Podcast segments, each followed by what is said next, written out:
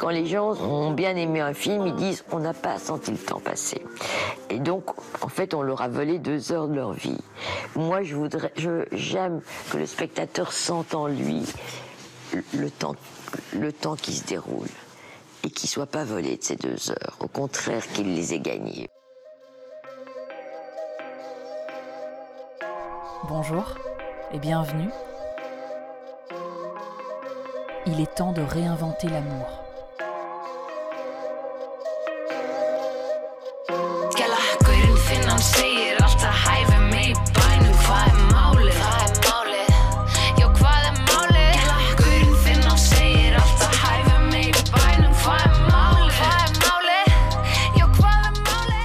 Dans cet épisode, je reçois Bertine, aka la première oreille attentive et bienveillante de mes pas dans le monde du podcast.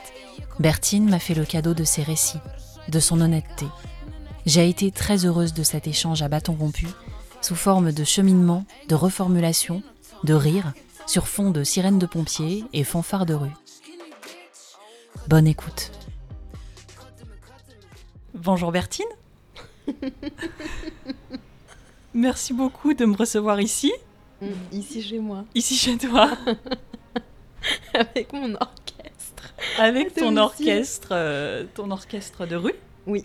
Qu'on entend très certainement. Sur ce canapé rouge. À la Drucker. Ah oui, exactement. Alors, je tiens à te rendre hommage parce que tu es la première personne à qui j'ai parlé de cette euh, affaire de podcast en mars dernier. Oula. Donc ça fait quoi? Ça fait cinq mois? On était confinés On était, absolument. Et donc à un moment donné, on s'est appelé et je t'ai dit, bon, euh, voilà ce sur quoi je travaille. Et voilà, et ça m'a touché parce que tu as, euh, as eu une réaction euh, plutôt très enthousiaste. Tu m'as dit, n'hésite pas à me demander, à m'envoyer ce que tu as, les trucs que tu fais, à me faire écouter, si tu as besoin de retour, si tu as besoin de savoir si c'est clair. Et je n'ai pas hésité puisque tu as été ma première oreille euh, sur euh, ce qui est déjà euh, sorti, et sur le contenu, sur la technique, et je voulais vraiment que les auditorices sachent que c'est toi. voilà, et merci beaucoup. Vraiment, je... c'est très sincère. Je eh ben, suis, merci à toi. Merci pour ta confiance. Ouais, pour le coup, je suis ravie d'avoir eu ton oreille avant publication parce que ça m'a été d'une très grande aide. Ceci étant dit, Bertine, présente-toi avec les mots euh, qui te conviennent, de la manière dont tu as envie de le dire. Qui es-tu? Ouais, il y a la foule qui m'acclame. Et la foule t'acclame. Alors que je me suis même pas présentée. Euh, ce que j'ai envie de dire sur moi, c'est chaud comme question. Donc je m'appelle Bertine, euh, j'ai 27 ans, je vis à Paris, je suis hétérosexuelle et je travaille dans l'art contemporain. Alors ici, euh, dans ce podcast, l'idée est de questionner l'amour, d'essayer d'interroger euh, comment ça influe dans tout un tas de domaines de notre vie. Et voilà, moi j'ai deux grandes questions problématiques, à la fois sur euh, l'expérience de l'amour en tant que manière de se comprendre soi mhm. et éventuellement de modifier, transformer ses aspirations et son rapport à soi. Et puis la question du rapport aux autres, au monde, et que le partage d'expériences est politique. Et du coup, j'aimerais bien qu'on commence cette première partie avec ta première relation amoureuse, celle que tu considères comme étant la première, et que tu m'en fasses le portrait. Tu as quel âge? C'est où? C'est quoi le contexte? C'est qui? Toi, t'es qui à ce moment-là? Ok. J'ai 18 ans. Je vais bientôt avoir 19 ans. Dans quelques jours, j'habite à Strasbourg. Euh, je suis en période d'examen. Je travaille beaucoup. Euh, c'est vraiment une période où euh, les, journées et les nuits se confondent un peu. Et le genre de journée où tu dors, où tu dors en fait, et tu bosses la nuit. Et en me réveillant d'une sieste, j'ai faim. Donc je me dis ok, je vais aller acheter à manger.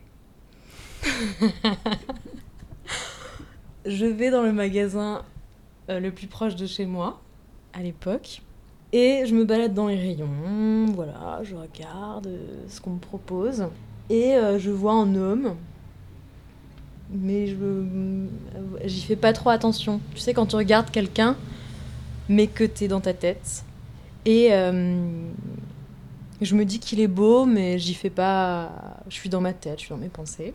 Et euh, voilà, je choisis mes articles. Et je vais à la caisse, et il se trouve que cet homme était euh, à la caisse devant moi.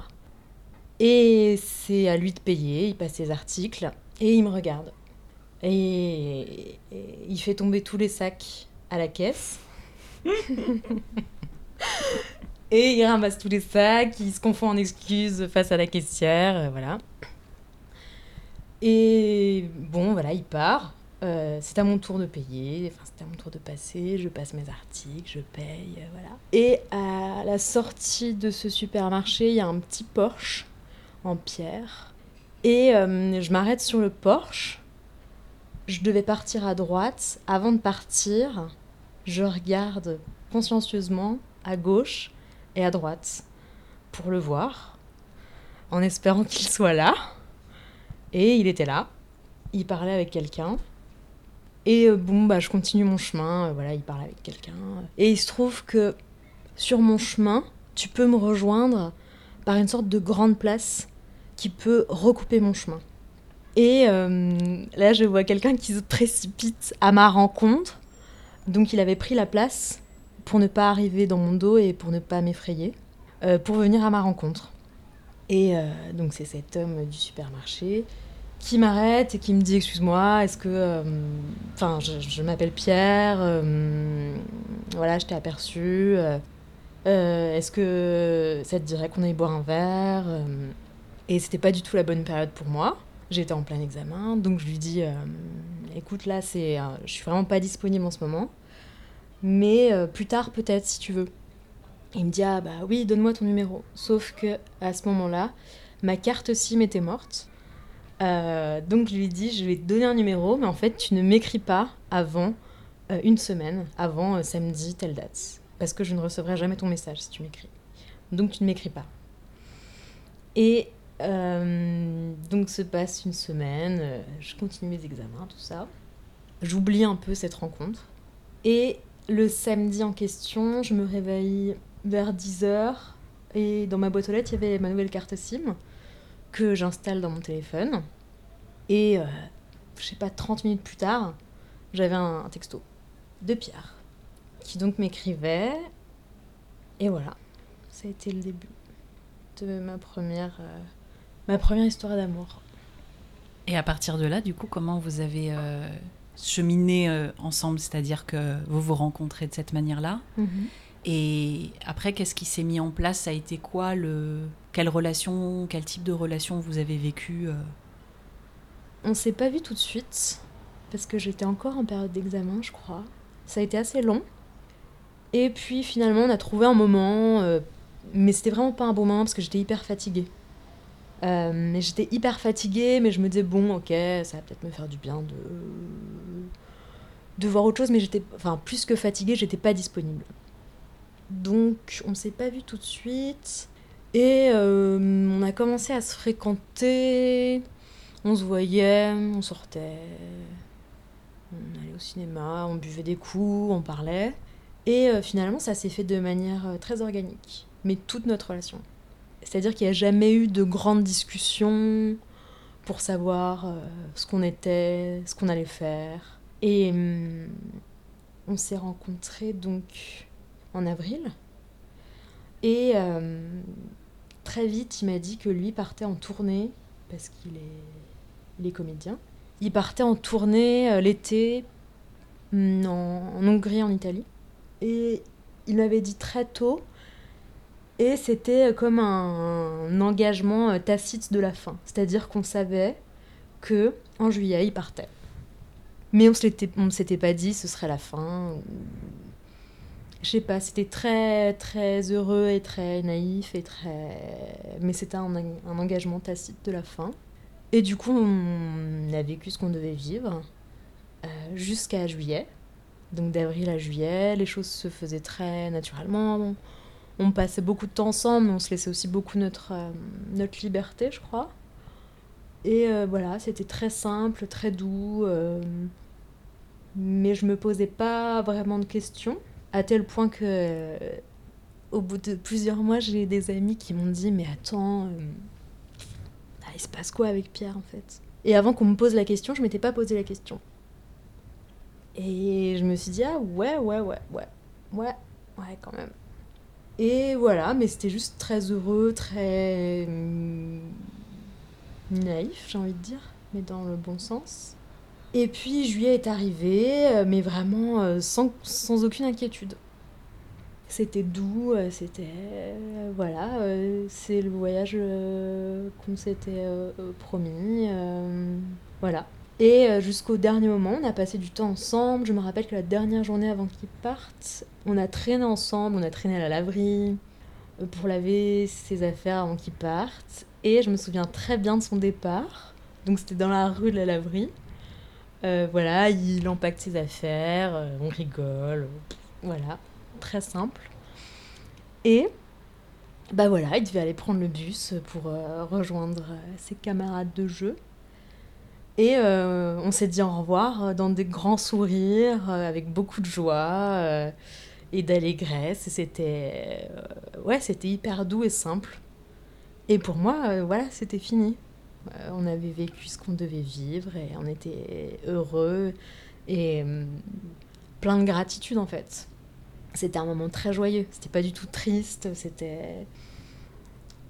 Et donc je, nous vois nous faire des grands au revoir, euh, très heureux, euh, des grands sourires et, il est parti et voilà. Et, et pour moi j'y pensais plus. Enfin voilà, c'était Pierre. Et puis finalement, c'est quelqu'un qui écrit beaucoup, qui dessine beaucoup. Et finalement, euh, il a commencé à m'envoyer des lettres tous les jours. Euh, mais j'y accordais aucune, euh, signification. Enfin, je me disais pas, oh, il m'écrit, donc je sais pas, il m'écrivait.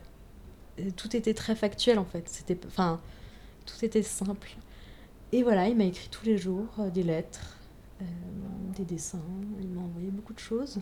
Et hum, je sais plus exactement, je crois que ça a duré deux mois, sa tournée.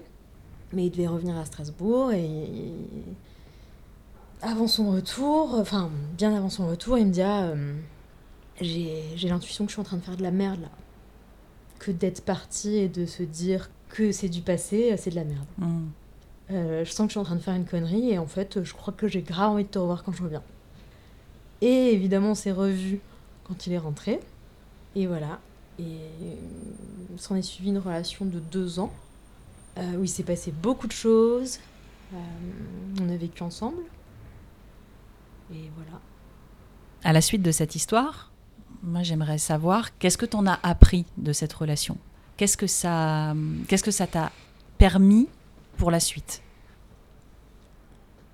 Je crois que ça a impulsé une grande, un grand besoin de liberté à voir chez moi et chez l'autre. Parce qu'on était très libre. Et tout s'est fait de manière vraiment organique. C'est-à-dire que, euh, par exemple, euh, vivre ensemble, ça n'a pas été une étape où. Euh, alors que quand tu dis ok, je m'installe avec cette personne, ça fait peur. Enfin, t'as l'impression que c'est une étape très importante. Et Et mmh. c'était pas le cas. Et en fait, je crois que ça fonctionnait parce qu'on était hyper libre, qu'on se faisait beaucoup confiance, qu'on parlait beaucoup. Et. Pardon, j'ai entendu un bruit. Oui. Moi aussi. tu m'étonnes que tu l'as entendu. Euh, ouais, je crois que euh, ça m'a donné euh, l'impulsion de cultiver cette liberté. Pour moi, pour l'autre. Et c'est très, difficile, c'est rare. C'est rare. Et c'est aussi pour ça que j'ai, peu d'histoires d'amour. Enfin, non, j'ai pas peu d'histoires d'amour. J'ai eu peu de relations. Parce que ça m'a poussé à avoir une exigence, euh, notamment vis-à-vis -vis de cette liberté, qui, je crois, est rare c'est-à-dire que l'on respecte ma liberté, euh, que l'autre continue à s'épanouir. Euh, et aussi, autant dans le bon que dans le mauvais, euh, ça m'a fait comprendre bon, dans cette relation-là, mais aussi, on en parlera peut-être plus tard, dans d'autres relations peut-être plutôt amicales, que j'ai un grand besoin d'équité et d'horizontalité.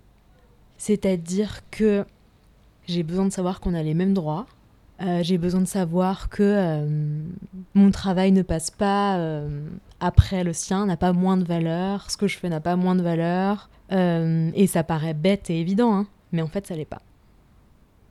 En fait, ça l'est pas. J'ai l'impression que dans beaucoup de dynamiques de binômes, de couples, je sais pas, il y a des.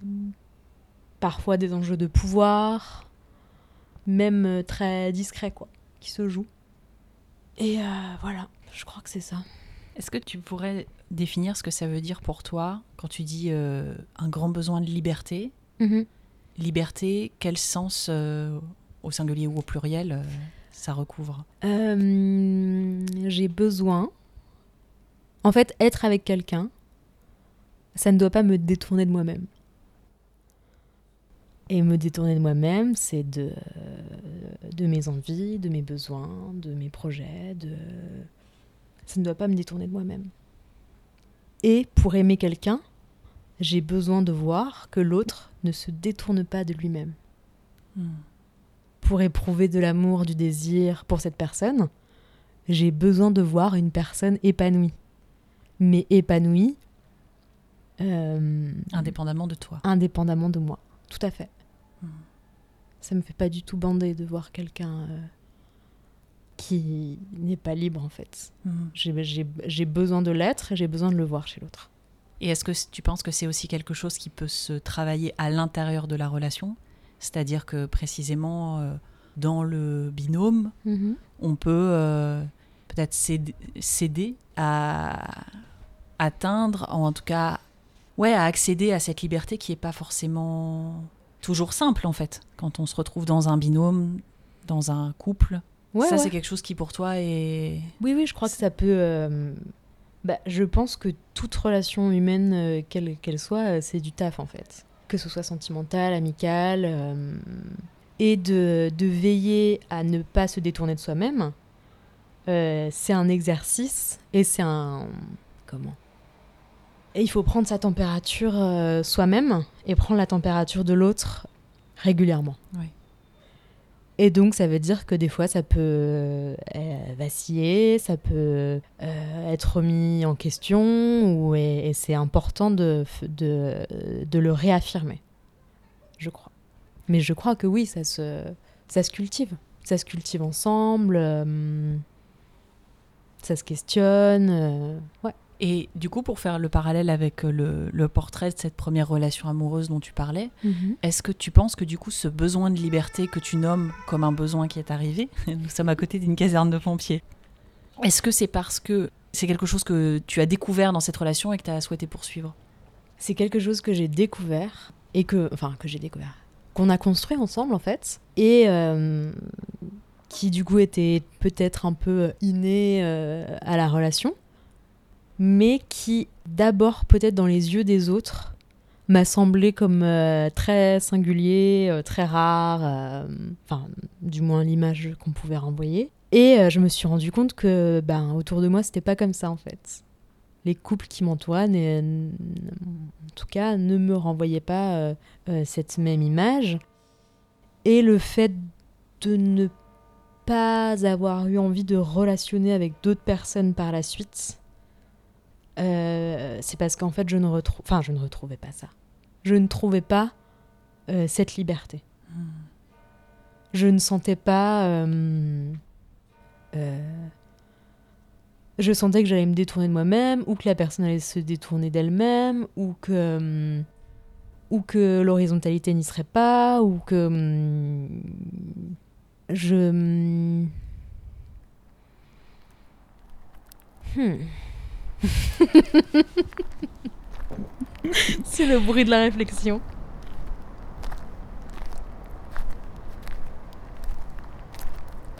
Non, en fait, ça fait très peur l'amour. Moi, ça me fait très peur. Donc, j'y vais pas facilement, quoi. C'est-à-dire que pour y aller, waouh, il, me faut quelques, euh, quelques garanties. Quoi. Je suis pas aventureuse. Je pense que. Enfin, je pense, je suis sûre. J'en parlais avec un ami l'autre jour. Euh, on disait qu'on était des petites dragueuses. On est des petites dragueuses. Je suis une petite dragueuse. J'aime ça. J'aime euh, j'aime le jeu. j'aime j'aime rencontrer. J'aime jouer. J'aime désirer. Mais pour aller plus loin, hop, hop, hop, hop, hop, hop. Hum, hum, hum. Donc, il me faut certains éléments et qui se sont présentés euh, que deux fois dans ma vie. Et c'est quoi ces éléments? Eh ben, c'est ça, c'est cette, euh, euh, confiance dans le fait que je vais être libre, que l'autre va être libre, qu'on va cultiver notre liberté et qu'on va travailler à s'élever, tu vois, je sais pas. Non, c'est un peu cucu de dire ça, je crois. travailler à s'élever, mon gars. yes. Et eh ben, euh, oh en fait, shit. Euh, mais Quel ouais. programme. Mais du coup, tu vois, moi, ça me fait un, un retour en arrière de mes relations. Mhm. Et je me dis, waouh. Les relations où on a travaillé à s'élever, et ben, il y en a pas tant. La balance est déséquilibrée, tu vois. Donc, je pense que c'est effectivement un, un chemin Mhm. euh, qui est loin d'être évident et que je trouve hyper important.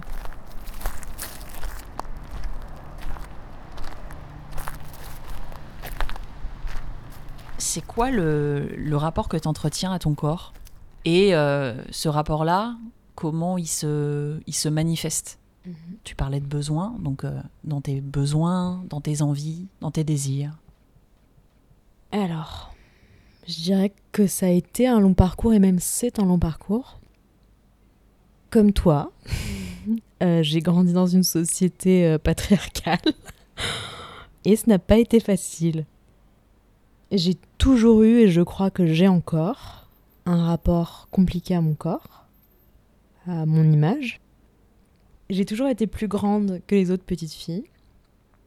Et du coup, euh, ça se traduisait par des choses vraiment très bêtes. Mais euh, par exemple, quand les autres petites filles portaient encore des tailles enfants, moi je portais déjà des tailles adultes.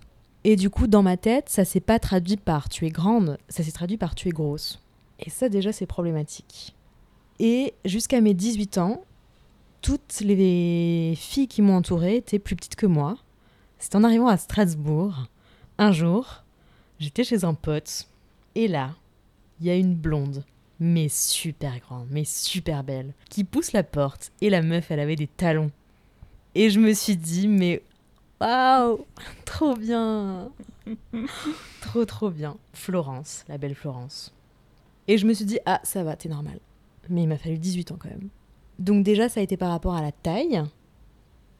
Et par rapport au corps, euh, j'ai une maladie chronique qui fait que j'ai un corps assez mouvant, qui change beaucoup, avec des marques, avec des cicatrices. Et ça n'a pas été hyper simple, bah, notamment par toutes les représentations qu'on a, par les magazines, par la pub. Euh, ça m'a pas beaucoup aidé. Et ça s'est fait avec le temps et c'est un travail euh, que je fais avec moi-même euh, encore aujourd'hui. Donc l'étape de, de rencontrer Florence à Strasbourg à mes 18 ans, ça a été une vraie étape de me dire ah mais en fait non je suis normale. Et une autre étape importante a été de partir vivre au Canada où j'ai appris à à vivre avec euh, toutes sortes de femmes euh, au corps euh, très différents et à les trouver toutes très belles. Enfin, ça, je ne l'ai pas appris. Je trouve toutes les femmes trop belles. Mais euh, ouais, il y a un autre rapport au corps, à la représentation. Et j'ai aussi participé à des groupes de discussion féministes. Et ça m'a beaucoup aidé à rencontrer mon corps, à l'aimer, à apprendre à l'aimer. Et ça m'a fait beaucoup de bien. Et hum, peut-être la dernière étape, bon, il y en aura d'autres, hein, mais euh, avec mon travail, je suis amenée à beaucoup euh, travailler dans le milieu de la danse. Et donc avec, euh, avec des gens qui, qui utilisent leur corps. Et à, à donc avoir beaucoup d'occasions de danser. Et j'aime beaucoup ça. Et je crois que ça m'a libérée beaucoup. Et j'ai des amis euh, qui me disaient Ah, mais t'es pas gêné euh, quand t'es en soirée et tout avec euh, des artistes de danser t'es pas intimidé et tout. Et en fait, pas du tout, je m'en fous. Vraiment, je m'en fous. L'année dernière, j'étais à un, vernissage d'une galerie et il y avait un, un DJ que j'aime beaucoup. Et tout le monde était là à se regarder du coin de l'œil, à boire sa vieille 16 chaude. Et, euh, et moi, j'ai dansé et j'ai vécu ma meilleure vie, quoi. J'ai posé mes affaires dans un coin et j'ai dansé. Et ça m'a fait trop du bien. Et j'adore ça. Et voir euh, des corps, voir toutes sortes de corps, euh, voir des corps en mouvement, ça, ça m'aide, ça me fait du bien. Ça t'inspire? Ouais, ça m'inspire. Et puis aussi, pour revenir au sujet de ton podcast. On est en plein dedans. Hein. Euh, je crois que l'amour, ça aide aussi. Le regard euh, de l'autre, des autres. Hmm. Hmm, de tous mes amants, sans parler forcément d'amour. De voir euh, le, désir de l'autre, ça aide aussi. Et du coup, en parlant d'amant, quelle place elle prend la sexualité dans ta vie? Une grande place. Hmm une grande place. Déjà avec moi-même, euh, je trouve que c'est très important bah, de connaître son corps. Hmm. Et hum, je sais plus ce que je voulais dire. c'est génial. tu peux me redire la question? Absolument. Et c'est super parce que c'est une précision que j'ai pas donnée et tu, tu l'as faite toi-même, c'est la sexualité de toi à toi-même et avec les, et avec les autres. Et tu as commencé par la tienne et c'est génial. Ouais, parce que je crois que tout commence là. Mm. Enfin, on peut, euh, on peut se découvrir euh, à travers l'autre, mais je crois que c'est pas mal de se découvrir soi-même pour bien s'aventurer avec l'autre. Et euh, j'aime bien rencontrer des gens, particulièrement des hommes, et leur corps, et j'ai une vraie curiosité. Je cherche pas à euh, jouer mes meilleures cartes, quoi. C'est-à-dire que euh, c'est comme si souvent, comment dire, parfois en couchant avec des personnes, j'ai l'impression qu'il y a certains gestes ou certaines choses qui sont faites parce que ça a marché sur d'autres. Comme c'était un peu des cartes Pokémon. Et c'est pas très intéressant parce que bah, ça a marché. Ça a marché, bah trop bien. Mais en fait, hmm, il y a de grandes chances que ça marche pas avec d'autres. Hmm. Je trouve que ce qui est intéressant dans la sexualité avec l'autre, c'est la découverte. Euh, et la découverte, euh, ça veut pas dire une découverte euh, aveugle ou pas forcément. Moi, j'aime beaucoup parler. Avant, pendant, après. J'aime bien que l'autre m'explique comment fonctionne son corps, par exemple. Euh, chaque bite est différente. Moi, j'aime beaucoup qu'on m'explique comment fonctionne ta bite. Que même tu me montres comment fonctionne ta bite. Je suis amenée à rencontrer beaucoup de gens par mon métier, des gens qui sont de passage. Et c'est vrai que beaucoup de rencontres se font dans, le, dans mon milieu professionnel. Et euh, cette question de la tâche qui peut m'effrayer, enfin de la tâche, non. Non, non, non, non, non. Cette question de l'amour, de l'amour qui me fait peur, qui me hmm. fait très peur, eh ben la question se pose pas, quoi. Et c'est très bien. J'aime beaucoup ça. Qu'est-ce qui te fait peur? Euh, J'ai peur de me détourner de moi-même. J'ai peur de m'oublier. Euh, j'ai peur d'avoir mal. Mm, j'ai très peur. Mais euh, il y a euh, quelques jours, j'étais euh, à la plage avec un ami et on a eu une grande discussion sur, sur ça en fait. Parce que dans ma conception des relations et de l'amour, de l'amour en général, je fais pas une grande différence entre l'amitié et l'amour. Enfin, je suis quelqu'un qui est très sentimental en amitié. C'est-à-dire que pour moi, l'amitié, c'est très important. T'es mon ami, mais waouh, Ouais, ouais. c'est très précieux pour moi. Pour moi, c'est très important. Je tiens plus à mes amitiés qu'à mes amours, je crois. Et du coup, on se posait la question de euh, pourquoi l'amitié, ça fait moins peur? Parce que finalement, quand tu rencontres quelqu'un et qui devient ton ami, ça se fait de manière très organique. On n'est pas en train de euh, conceptualiser et d'analyser le fait qu'on est en train de devenir amis. De fait, on devient amis. C'est organique. On se Oui. pose pas la question. Et il n'y a pas de euh, d'étapes, de hum, de choses très solennelles et très lourdes de tiens, on est amis, tiens, on se fait confiance, tiens. Non, les choses se font. Et en fait, on se kiffe. Alors pourquoi l'amour, ça fait peur Et ce qu'on s'est dit, qui n'est peut-être pas très vrai, je ne sais pas, en tout cas, c'est là qu'on en est arrivé. c'est que quand tu débutes une relation amoureuse, je crois que tu as tout à fait conscience de la fin en même temps que le début. C'est-à-dire que tu as conscience que la fin est tangible, qu'il y a de grandes chances que ça se finisse un jour. Alors que quand tu débutes une amitié, tu ne te dis pas euh, tiens, on va être amis, puis un jour on sera peut-être plus amis. Alors que dans les faits, si, en fait. Mm. Tu peux être ami avec quelqu'un et puis ben, un jour on est, on est moins amis et puis ben, on n'est plus amis. Ou... Voilà. Les ruptures amicales, ça existe aussi. Mais c'est beaucoup plus tangible en amour. Et c'est comme si ça accélérait tout. Comme si ça donnait euh, beaucoup de force et beaucoup de poids, beaucoup de, de gravité, beaucoup de lourdeur dès le début. Alors que ça devrait pas, quoi. Voilà, c'est notre analyse sur la plage de Dunkerque. Pourquoi on a si peur Mm. Pourquoi on a l'impression que l'amour, ça nous dépossède Oui. On est con, quoi. Enfin, moi la première. hein. C'est moi qui ai le plus peur de l'amour. Pourquoi? Pourquoi? On se pose pas toutes ces questions d'amitié. Je sais pas. Est-ce que c'est une question de temporalité? Est-ce que je sais pas. Mais pourquoi ça fait si peur?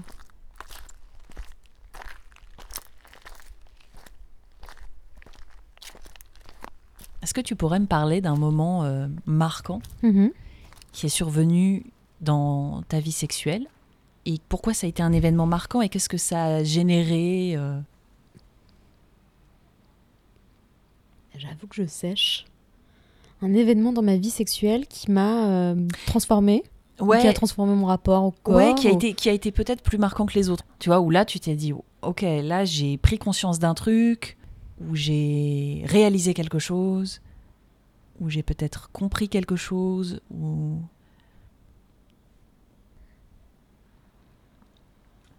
Je sais pas si c'est ouf, mais je vais te raconter ça.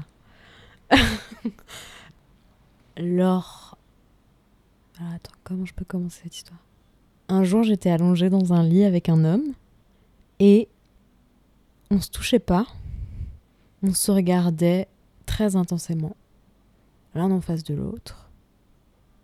Et c'était très fort. Et peut-être que j'ai compris que. euh, ce qu'on appelle un rapport sexuel ou une relation, je sais pas comment appeler ça. Bah, ça peut commencer par d'autres choses ou ça peut s'exprimer autrement en fait.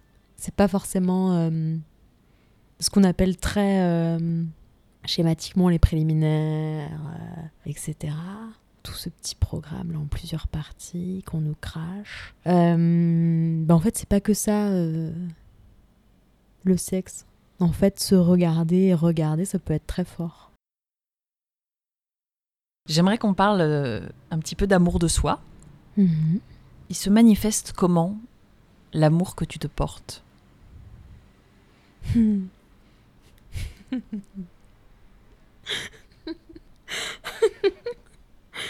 Ah, comment se manifeste l'amour que je me porte? Bah dans plein de petites choses qui peuvent être anodines, dans le temps que je m'accorde. Il y a quelque temps, j'avais beaucoup de mal à hum, m'accorder du temps. Je courais partout et et en fait, j'ai mis une attention à me réserver du temps intentionnellement à ne pas chercher à rentabiliser mon temps libre. Quelle horreur. C'est-à-dire que chaque moment euh, de libre devait être euh, rentabilisé, c'est horrible comme mot, mais tu vois, euh, par exemple, prendre du temps pour moi, ne pas travailler, ça devait être pour faire quelque chose. Depuis peu de temps, je suis capable de prendre du temps pour moi, pour moi, pour moi. Et c'est très anodin, mais, mais ça passe par ça aussi.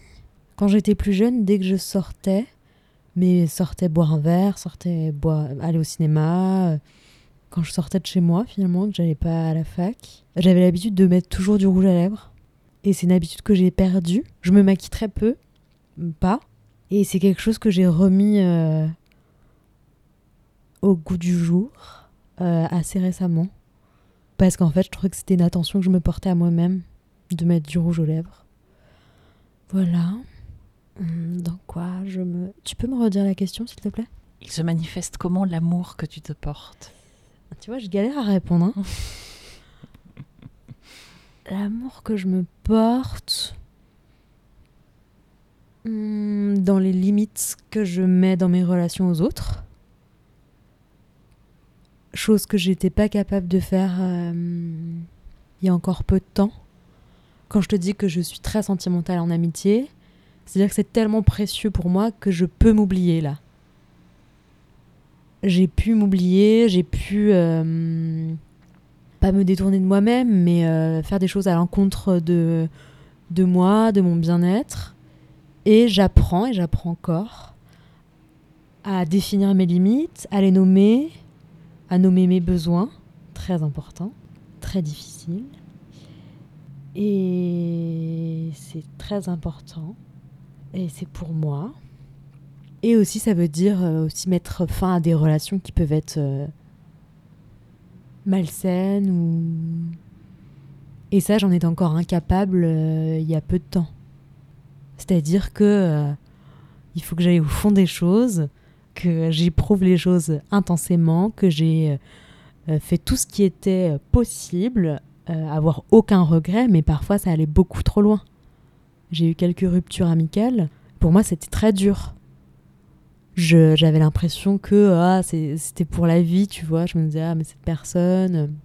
Et en fait, maintenant, j'ai conscience que chaque personne qui m'entoure, peut-être, il est possible qu'un jour on soit plus amis. Mais en fait, parce que je sais que si on n'est plus amis, c'est qu'il y aura une bonne raison. Il y aura une raison pour laquelle on sera plus amis. Et du coup, j'essaye de, de m'écouter, de me prioriser, de. Je réfléchis, je te dis des choses sur l'apparence, je te dis des choses sur les relations, je te dis des choses sur mon bien-être, le bien-être, dormir, prendre du temps pour soi. Comment est-ce que je m'aime? Je m'aime en vivant les choses euh, sans regret. C'est un truc très bête euh, et très cucu une fois de plus euh, que chantait euh, Corneille. Pas la papa. Vivre chaque jour. Comme, le, dernier. tu t'y attendais pas à celle-là. Oh la rêve, je l'avais pas là, j'étais pas. Euh, non, mais c'est quelque chose de très bête et de cucu. Mais quand tu l'as compris, quand c'est devenu tangible, c'est devenu tangible pour moi il y a quelques années. Euh, il y a cinq ans, ma sœur a eu un grave accident. Elle s'est fait renverser par une voiture. Et euh, ça a été très tangible. Tout à coup. J'ai bien compris le sens de ce que voulait euh, dire cette phrase. Et euh, ça m'a incité, et ça m'incite chaque jour à vivre les choses pleinement et sans regret. Et même si parfois c'est un peu trash, je crois que c'est super important. Chaque matin, je peux me regarder dans la glace et c'est ok quoi. Je suis droite dans mes bottes, euh, je suis ok. Je crois que c'est c'est pas mal. Et c'est quoi ta dernière preuve d'amour? Ah, je rigole parce que tu sais ce que je vais dire. En écoutant euh, l'épisode de Flora, quand tu as dit cette question, j'ai pleuré. Euh, donc tu sais très bien ce que je vais dire. La dernière chose que j'ai fait par amour pour moi, c'est quitter quelqu'un dont j'étais amoureuse.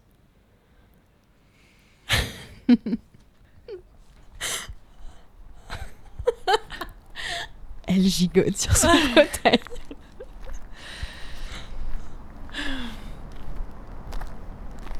C'est grand.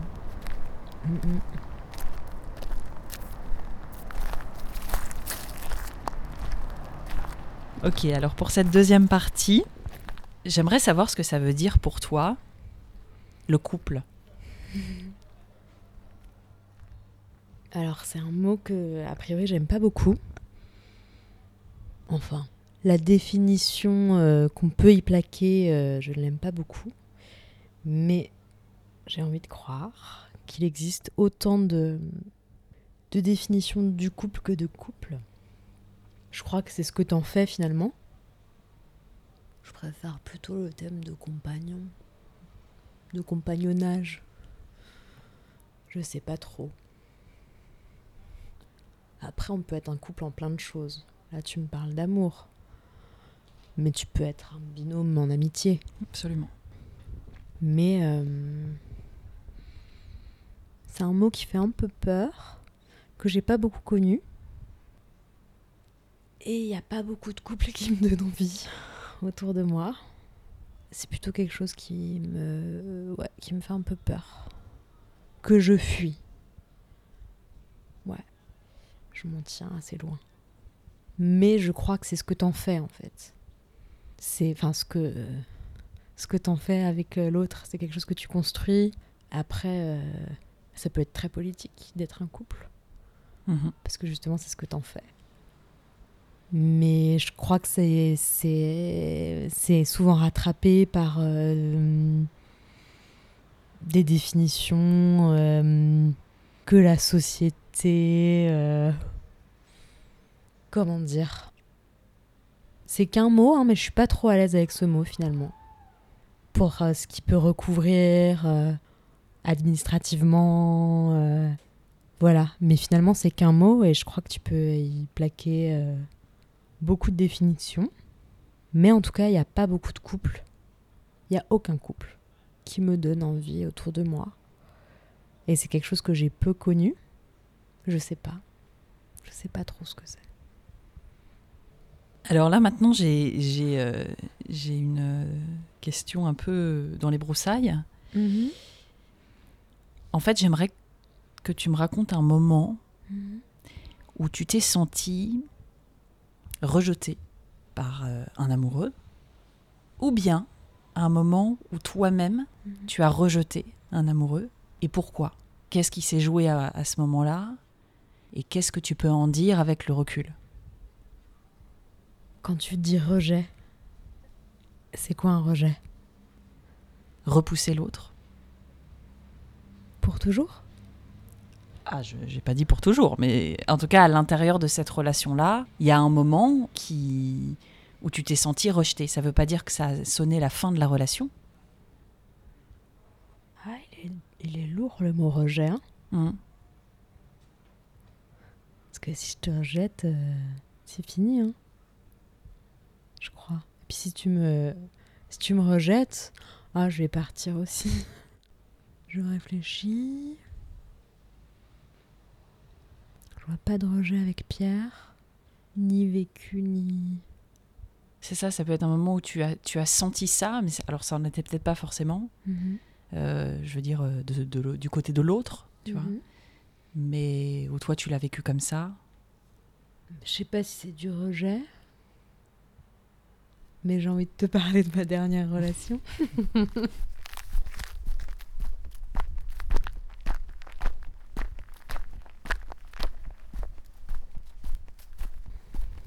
J'ai pas vécu ça comme un rejet.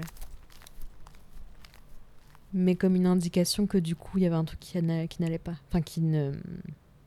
qui n'allait pas de manière globale. Et surtout qui ne me convenait pas d'une euh, d'une énergie, d'une manière de se parler.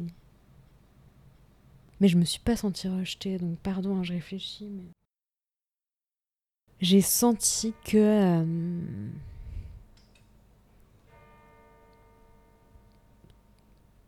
ce qu'on s'était dit euh, n'était plus valable. Mhm. En fait, c'est un tout, tu vois. C'est pas juste. euh, pas une question de communication, euh, que tout d'un coup il n'y a plus de communication. euh. Je trouve euh, ça assez normal. Enfin, je ne suis pas étonnée que parfois, dans certaines relations, quelles qu'elles soient, on ait besoin de disparaître. Sans forcément se justifier. Des fois, on a besoin de se replier sur soi-même. Euh, alors, c'est toujours mieux quand c'est annoncé. Mais euh, là, il s'agissait pas de ça, je crois. Non, je sais pas. Mais je me suis pas sentie rejetée, quoi. Juste, je sentais que l'équilibre n'y était plus. Hmm. Et voilà, c'est couplé avec euh, beaucoup d'agressivité, un changement d'énergie assez abrupt, du love bombing à, à une grande froideur. Et ça, c'est une chose. Après, il y a des mots qui peuvent être un peu durs. euh. Ouais, je sais pas, c'est un tout en fait. Hmm, hmm. Mais je me suis pas sentie rejetée. Donc non, j'arrive, pas à répondre à ta question, quoi. Peut-être c'est à moi de revoir ma question avec le terme de rejet. Mais en Je fait, je j'ai pas peur du terme rejet, tu vois. Mhm. Genre, j'aurais pas peur ou honte de dire je me suis fait rejeter. Est-ce que tu arrives à reformuler ta question? Peut-être je pourrais le reformuler en disant un moment où tu as senti que tu te détournais de quelqu'un, ou tu as senti que quelqu'un se détournait de toi? Ah, c'est très différent. Dans ma dernière relation, j'ai senti que je me détournais de l'autre quand ce qu'on s'était dit euh, avant de commencer n'était plus présent, qu'il n'y avait plus d'équilibre. Que je sentais plus le même équilibre, que je sentais plus l'horizontalité, que je Mhm. sentais qu'on n'avait plus les mêmes droits. Et ça a été euh, très rapide. hein. Ce déséquilibre a duré, euh, allez, dix jours. Donc, ça paraît peu. Mais ça a été très fort, ça a été très soudain. C'est, ça a été très chaud, puis très froid d'un coup. Et, euh, et hum, mon corps me l'a dit très fort. C'est-à-dire que euh, quand ça a commencé à, à ne pas aller, euh, j'ai eu une euh, infection gynécologique que j'ai traînée pendant un mois. Donc même après, comme souvenir. C'est-à-dire que si je voulais pas me l'avouer à moi-même que ça n'allait pas, que je ne me sentais pas bien, mon corps est un très bon allié pour ça. Je suis pas sûre de pouvoir toujours dire que mon corps est un allié, mais alors là, il n'y a pas beaucoup de place au déni.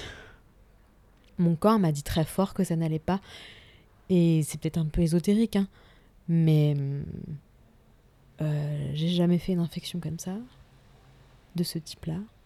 Je crois pas que ce soit un hasard, surtout que ce soit dans la sphère euh, gynécologique, c'est fort de sens. Je crois que mon corps me l'a dit très fort que ça n'allait plus et qu'il fallait que je que je m'en aille. Est-ce que tu peux me raconter une épreuve marquante en amitié? Et pourquoi? Oh là là. C'est dur, hein? Euh, Une épreuve marquante en amitié. Je réfléchis. hein. Parce qu'en fait, tout de suite, j'ai pensé à des choses très heureuses. Et après, euh, j'ai pensé aux ruptures amicales. Mais ça peut aussi être quelque chose que de très heureux. Non, non, justement, j'allais dire, c'est, c'est- ça peut être aussi quelque chose de très heureux. Une épreuve, une épreuve, une épreuve. Donc quelque chose qu'on a surmonté, ou pas, ou qui Ah. nous a achevé. Voilà. euh, pourquoi ça a été une épreuve marquante et qu'est-ce que ça t'a appris? Il y a trop de choses qui se bousculent dans ma tête. Ah, j'aimerais dire un truc heureux, mais. euh, Et il faut que tu soumettes tes questions à l'avance, hein. Une épreuve marquante en amitié. C'est intéressant parce qu'on voit souvent le terme d'épreuve comme quelque chose. euh, euh, De négatif? Ouais, ou de, de, de, de douloureux. De fatal. ouais. Moi, j'ai tout de suite pensé à quelque chose à des choses très joyeuses. Mais c'est super. Mm.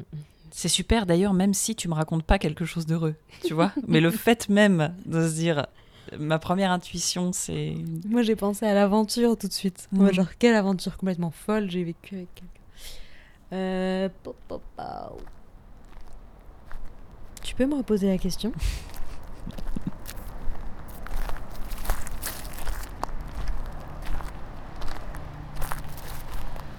Tu vas être contente. Ça mêle amitié et amour. J'avais un ami. Attends, du coup maintenant là il y a deux histoires qui se frappent dans ma tête. Non, je te raconte cette histoire. J'avais un ami, quand j'étais encore beaucoup trop sentimentale en amitié, que je pensais être un ami pour la vie. Mais déjà notre relation était assez ambiguë. C'est-à-dire que quand on s'est rencontrés, je crois que j'avais du désir pour lui, et je pense qu'il avait du désir pour moi. Mais il avait une copine. Et on est très vite devenus très amis, des super amis. On se voyait très souvent. On avait même une soirée pyjama hebdomadaire. Et cette soirée pyjama hebdomadaire a pu donner lieu à des rapprochements physiques et sexuels. Mais c'était pas le but. à la base, c'était vraiment une soirée pyjama. On se voyait beaucoup, je l'aimais beaucoup. Euh, je pense qu'il m'aimait beaucoup. Et il avait cette copine qui ne vivait pas dans la même ville que nous, qui voyait chaque week-end. Du coup, il était très clair que le week-end, c'était pas un temps euh, qu'on avait à disposition pour notre amitié. C'est-à-dire que le week-end, il était avec sa go. Et c'était génial. euh, voilà, la vie s'est fait comme ça. On se voyait beaucoup. Pour notre groupe d'amis, c'était très ambigu. Les gens étaient genre, Hmm, mais du coup, il se passe quoi entre vous? Et bon, voilà. On était très amis. Et euh, ne me prétend pas facilement à l'amour. C'était que du désir que j'avais pour lui. Et je crois que c'était pas que du désir qu'il avait pour moi. Et j'ai, je l'ai compris un peu tard. Et en fait, il se trouve qu'un jour, il, euh, s'est séparé de sa copine pour euh, je sais plus quelle raison, bref, voilà. Et tout d'un coup, il était disponible le week-end. Sauf que, ben. Moi, j'étais plus disponible euh, le week-end. enfin, je sais pas, la vie s'était faite. Et du coup, euh, pour lui, c'était une évidence qu'on se voyait le week-end, pas moi. Et très vite, en fait, j'ai rencontré euh, Pierre. Et il l'a très mal vécu. Qui est euh, quelqu'un qui rentre dans ma vie, Mhm. un homme, pour qui j'ai des sentiments. Et. hum, il a commencé à développer une sorte de mythomanie assez aiguë. Tout le monde s'est détourné de lui petit à petit. Et j'ai été très loin dans cette amitié, à faire des choses que je ne ferai plus du tout aujourd'hui, à rester à ses côtés, dans sa mythomanie, pour lui. Et en fait, ça m'a appris à me séparer des gens. À savoir que parfois il faut partir. Et autant en amour, je crois que c'est.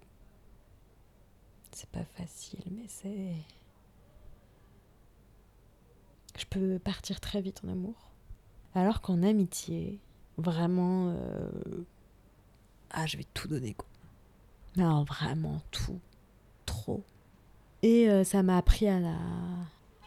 à mettre des limites. Et il y a des choses que j'ai fait avec cette personne que je ne referai plus avec personne, en fait. Parce que ça vaut pas le coup. Enfin, ça vaut pas le coup.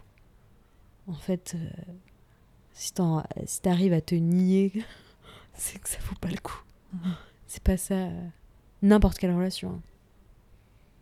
C'est quoi la phrase prononcée par euh, un ami ou une amie qui continue de t'accompagner aujourd'hui? Tu n'es pas tes émotions.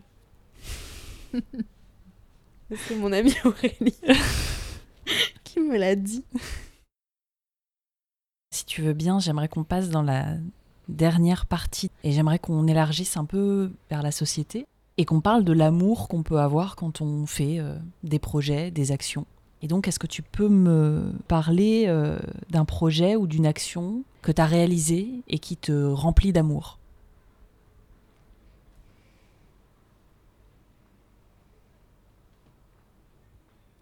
En fait, je pense à des choses très politiques. Et du coup, euh, même si l'amour est, présent, c'est pas la première émotion qui me vient. Bien sûr.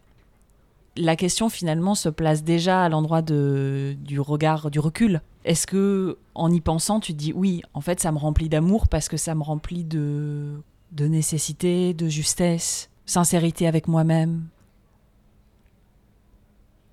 J'arrive pas à faire le lien avec l'amour en fait. Je vois ce que tu veux me dire, hein, mais j'arrive pas à faire le lien avec l'amour. J'essaie de penser à la sororité. Quand on parlait du rapport au corps, je te racontais que j'avais euh, j'avais participé à un cercle féministe à Montréal. Où on avait des discussions entre femmes et que ça me semblait très fort de faire ça et que ça me portait encore aujourd'hui en vrai. Ça a planté euh, beaucoup de choses et ça a été une expérience qui m'a qui m'accompagne encore aujourd'hui euh, de de regarder euh, d'autres femmes et d'avoir conscience que en fait la manière dont on commençait ces discussions, c'est qu'on était tout en rond et on devait euh, nommer euh, un truc qu'on aimait chez soi, pourquoi? Quelque chose qu'on n'aimait pas chez soi, pourquoi? Et en fait, autour de toi, tu voyais que des femmes euh, merveilleusement euh, belles et, euh, et mais belles euh, dans ce que ça a de physique et de dans l'énergie euh, Hmm. Et du coup, d'entendre toutes ces femmes, c'était hyper euh, fort. C'était fait avec beaucoup d'humilité. Et euh, je ressortais de là, euh, ouais, je me sentais forte, quoi. Et je ressentais une, une très forte sororité qui m'accompagne encore aujourd'hui. Je crois que ça m'a fait découvrir la sororité. Et j'essaye de cultiver ça euh, chaque jour. D'avoir grandi dans une société euh, patriarcale, on te met dans un rapport de comparaison, de et, toute petite en fait à l'école. euh, et c'est pas quelque chose que j'ai envie de de cultiver. Et je crois très fort à la sororité, à, mes sœurs, euh, aux autres femmes, à tel point que ça peut avoir de la force, même de femmes que j'ai pas connues de femmes qui ont pu traverser euh, la vie d'hommes que j'ai connus, que je connais. Et je sais pas, il en ressort un très grand euh, respect. Je sais pas, j'ai Hmm. l'impression de vraiment passer à côté de la question. Non, pas du tout. T'es dedans? Non, non, non, j'ai l'impression que je pourrais faire mieux. En fait, quand tu m'as dit ça, j'ai tout de suite pensé à manifestation, à des moments où vraiment t'es submergé par la force collective. Et en fait, il m'en reste souvent euh, de la colère. Et du coup, j'essaie de penser à un moment où j'ai senti l'amour euh, euh, collectif. Parce que tu, ce dont tu viens de me parler euh, parle d'amour collectif. Ouais. Et du coup, tu, tu verrais quelque chose que tu réalises aujourd'hui ou que tu souhaites réaliser? Est-ce qu'il y a une action, un engagement un- Hum, Ces cercles me manquent beaucoup. Ouais. Et j'ai jamais vu ça en France. Mais euh, on voit pas mal de chorales féministes qui. Ou alors on en entend peut-être plus parler aussi. C'est peut-être plus juste. Et euh, avec une amie, on a très envie euh, d'en rejoindre une. Mais pour l'instant, nos recherches n'ont pas encore donné leurs fruits. Peut-être qu'on va en créer une finalement. Eh bien, transitionnons vers la dernière partie sur la question des inspirations. Est-ce qu'il y a une personne qui a inspiré ton rapport à l'amour? Inspiré, modifié, transformé, étonné? Une personne. Et est-ce qu'il y a une œuvre artistique ou bien euh, un artiste ou une exposition, une peinture, un podcast, une source, euh, pareil, qui a euh, inspiré ou étonné, euh, modifié ton rapport à l'amour C'est très chronophage, les inspirations chez moi, je pense. Enfin, je crois. Du coup, je vais te parler de la BD de Liv Stromquist, Les sentiments du prince Charles. J'ai découvert cette BD il y a plusieurs années, un été où j'étais en vacances chez mes parents, dans une petite ville française, et je me suis beaucoup ennuyée. C'était ce genre d'été interminable. Et euh, je suis allée à la bibliothèque municipale de la petite ville. Et il y avait un livre avec une couverture rigolote. C'était Les sentiments du prince Charles. Et du coup, je me suis dit, ah ah, ben, je vais lire ce livre. Et j'ai beaucoup euh, rigolé. Et en même temps, j'aime beaucoup euh, cette autrice, illustratrice, car elle, euh, elle vient vulgariser des, des écrits parfois très indigestes ou inaccessibles de manière globalement assez simple. Enfin, c'est pas le cas dans tous ses ouvrages. Et là, c'est sur les relations, beaucoup hétérosexuelles en fait hétérosexuel, mais finalement, je crois qu'il y a beaucoup de concepts qu'on peut déplacer au couple. Et euh, j'ai redécouvert cette BD il y a deux mois, et je me revois tout à fait sur le canapé de mon ex-relation, en train de relire ce livre et de me gosser. sans savoir ce qui s'en venait.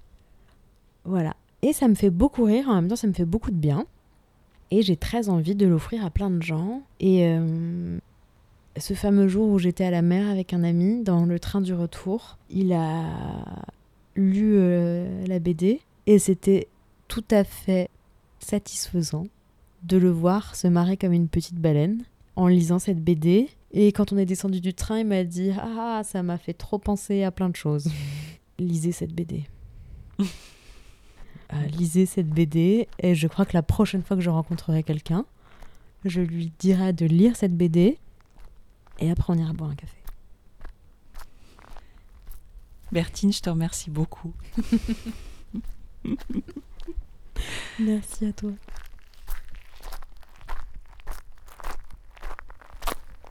Merci d'avoir écouté Réinventer l'amour, un podcast créé et réalisé par moi-même. Je suis Aurélie Droche du Cerceau. Vous pouvez écouter cette émission et vous abonner sur PodCloud et toutes les applications de podcast. Vous pouvez m'écrire sur Instagram, at réinventer l'amour. La musique du générique est des Reykjavik Urdaitur. Un immense merci à elle. Tous les liens et références sont en description de cet épisode.